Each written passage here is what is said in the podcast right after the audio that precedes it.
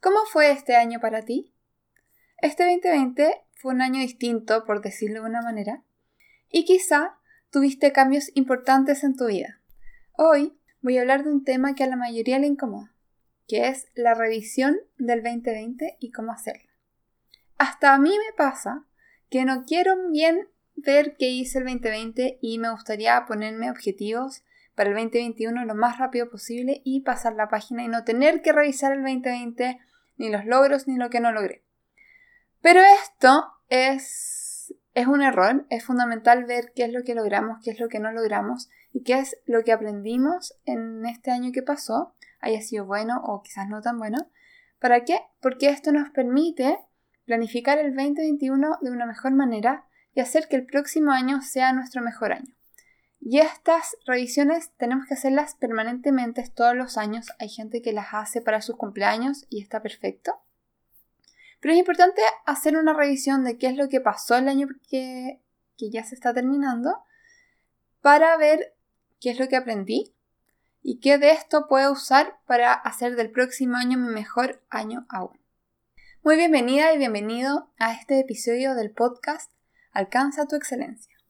Soy María José Ramírez, PhD, psicóloga especialista en alto rendimiento y apoyo a líderes a desarrollar la mentalidad y el fuego que necesitan para alcanzar su máximo potencial. ¿Qué lograste este 2020? Toma tu momento y piensa cuáles fueron estos logros.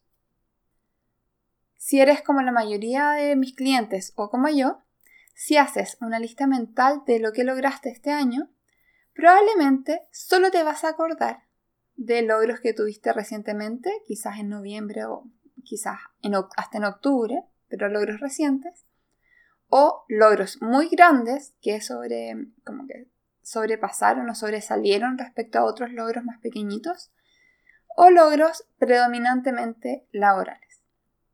Esto pasa porque nuestra memoria optimiza nuestros recuerdos. Por un lado, tendemos a recordar lo que pasa al final. Por esto, te va a ser más fácil recordar lo que lograste durante noviembre que los logros que quizás tuviste en marzo.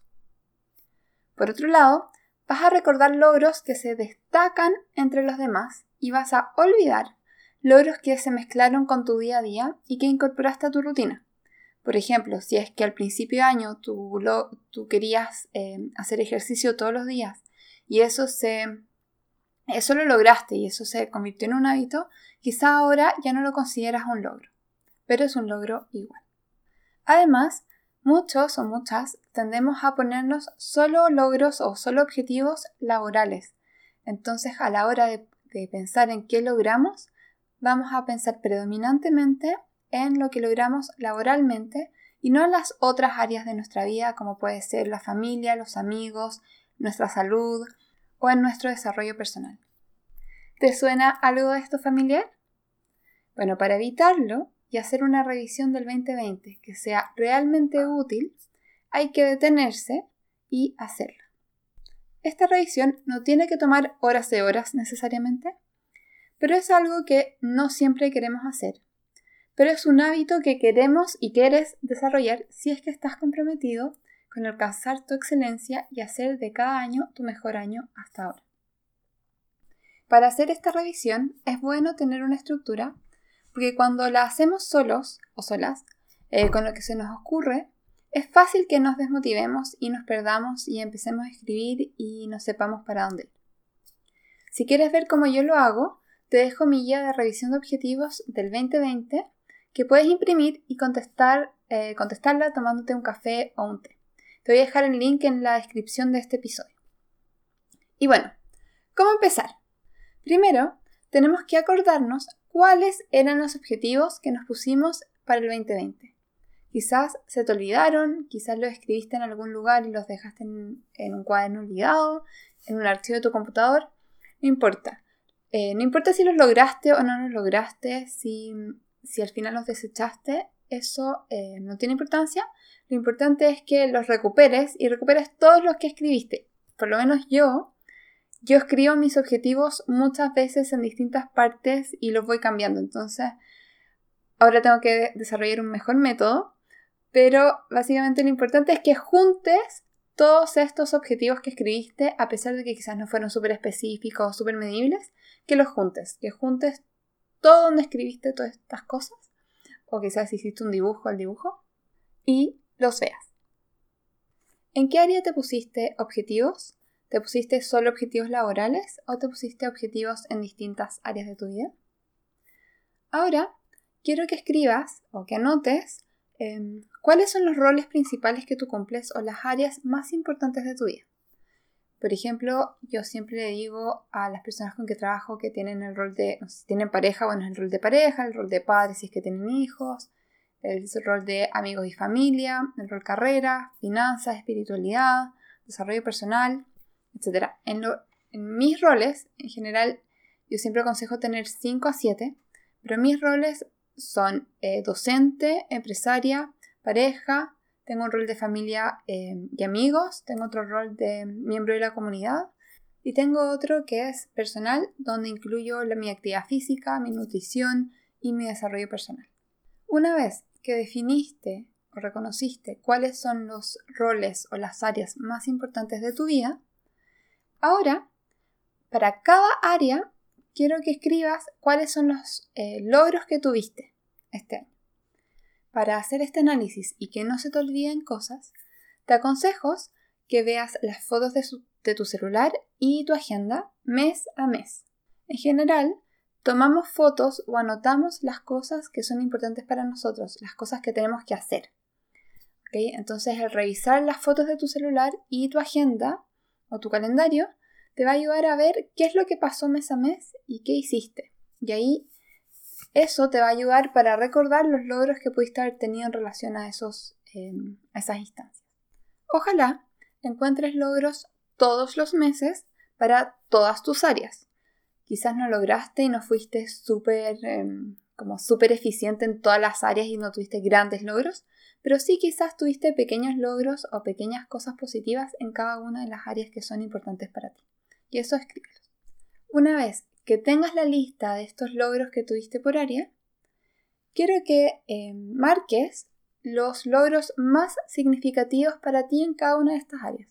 No necesariamente tienen que ser los logros más grandes, pero los logros que significan más. Y para esos logros, piensa qué cosas hiciste, en qué te enfocaste y qué te permitió tener esos logros. Quizás tuviste una actitud distinta o un pensamiento diferente o eh, pediste ayuda a alguien en particular o desarrollaste un plan. Lo importante es ver qué lograste y cómo lo hiciste, porque esta es tu estrategia para el alto rendimiento, esto es lo que funciona para ti. Y es algo que si es que no te has dado cuenta o si no, si no tienes consciente, son estrategias que te ayudan para lograr más cosas. Entonces, aquí hay que aprender para hacer que el 2021 sea un mejor año o el mejor año aún. Así como tuviste muchos logros y hubo muchas cosas que funcionaron bien, quizá hubo otras que no funcionaron tan bien o que no lograste o que definitivamente salieron mal. Para esto eh, hay que ser brutalmente honesto y quiero que analices qué fue eh, y qué hizo que tú no lograras estos objetivos. Entonces primero anota los objetivos o los logros que no tuviste y luego al lado reflexiona y escribe qué hizo que esto no sucediera. Más allá de que las circunstancias no se hayan dado, quiero que veas cuáles fueron tus conductas o tus no conductas o tu actitud frente a esto. Y este análisis es especialmente importante si es que te has puesto repetidas veces los mismos objetivos y no los has logrado. Hay muchas razones de por qué no cumpliste tus objetivos. En mi experiencia, he visto varios errores que las personas cometen al establecer estos objetivos. Uno de ellos es que las personas eh, se ponen objetivos que no están alineados, alineados con su misión personal. Quizás son objetivos muy grandes o que son objetivos desafiantes, pero eh, no están alineados con lo que ellos realmente quieren. ¿Y por qué pasa esto? Porque quizás no sabes o no tienes claro qué es eso que realmente quieres. Entonces, si es que no has logrado el objetivo, te puedes preguntar eh, si es que realmente querías esto o quizás no. Y ahí hay que ser súper honesto con uno mismo para, para reconocer que quizás no era esto lo que tú querías. Otro error que he visto es que eh, hay establecimiento de objetivos, se establecen objetivos, pero objetivos que compiten entre sí. Quizás escribiste un par de objetivos laborales que son bien desafiantes, pero estos objetivos que te pusiste quizás compiten con otros objetivos que no estaban enunciados. Quizás te pusiste un objetivo laboral muy importante, pero inconscientemente sabes que el lograr este objetivo va a ir contra otro objetivo, por ejemplo, el lado de la familia que también te importa. Entonces dejas de cumplir uno. Otro error que comentan las personas es que establecen objetivos que no controlan, lo que los condena al fracaso, porque muchas veces se ponen objetivos de resultado y no de conducta o de proceso, y esto paraliza a las personas porque no tienen un plan de cómo avanzar o de cómo seguir. Y otro error que me pasó a mí ahora revisando mis objetivos es que nos ponemos objetivos que no son específicos, que son muy abiertos, que son como deseamos esto, pero no tenemos forma de medirlo. Y quizá en el momento creímos que estaban súper específicos, pero un año después ya no nos acordamos muy bien qué significaba esto para nosotros y si bien yo puedo decir, bueno, está cumplido al 80%, eh, no puedo hacer tic si cumplido o no cumplido. Entonces, para eso necesitamos hacerlos un poquito más específicos, para saber cuál es el parámetro de éxito o de no éxito, de cumplimiento o de no cumplimiento de estos objetivos. En este proceso de revisión de objetivos y de establecimiento de nuevos objetivos para el 2021, es fundamental que tengamos claro o clara cuál es nuestra misión personal y cuál es nuestra visión, cuáles son nuestros valores, cómo queremos ser como personas y qué es lo que queremos alcanzar de aquí a 10 o 20 años. Para esto también necesitamos tener instancias de revisión regular de los objetivos y del cumplimiento, como esta revisión de fin de año. Pero ojalá debiéramos tenerla mucho más frecuentemente, digamos en cada 3 eh, o 4 meses. Y si bien creemos que podemos hacer esto solo, y si efectivamente uno lo puede hacer, es más fácil tener a alguien que nos ayude a revisar estos objetivos. El camino a la excelencia es un camino que se hace acompañado y así como los deportistas de alto rendimiento tienen entrenadores, un equipo y competidores que los empujan a ir más allá y superar sus límites, las personas normales como nosotros también necesitamos esto para alcanzar todo nuestro potencial en nuestra vida y en nuestra vida laboral. Así que si no haces este análisis solo, no te culpes, eh, no creas que eres mediocre ni nada de eso. Busca alguien, no necesitas hacerlo todo por ti mismo, no es necesario, y hay varias personas que te pueden ayudar en este camino. Finalmente, con el análisis de tus logros y cómo los lograste o cómo los hiciste y tus no logros o tus fracasos, pregúntate qué hizo que este año, que este 2020, sí valiera la pena y qué hizo que este año fuera un éxito para ti a pesar de todas las dificultades que pudiste haber tenido. La gran pregunta es qué aprendiste de ti mismo durante este año y qué puedes usar el 2021 para hacer de ese año tu mejor año aún. Este análisis es fundamental antes de establecer nuevos objetivos para el próximo año.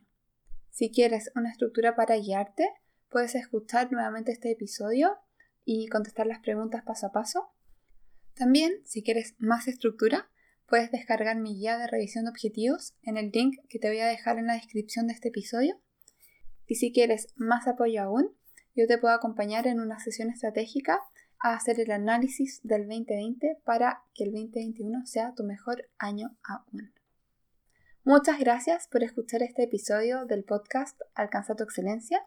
Soy María José Ramírez, PhD, psicóloga especialista en alto rendimiento y nos vemos en el próximo episodio. Un abrazo.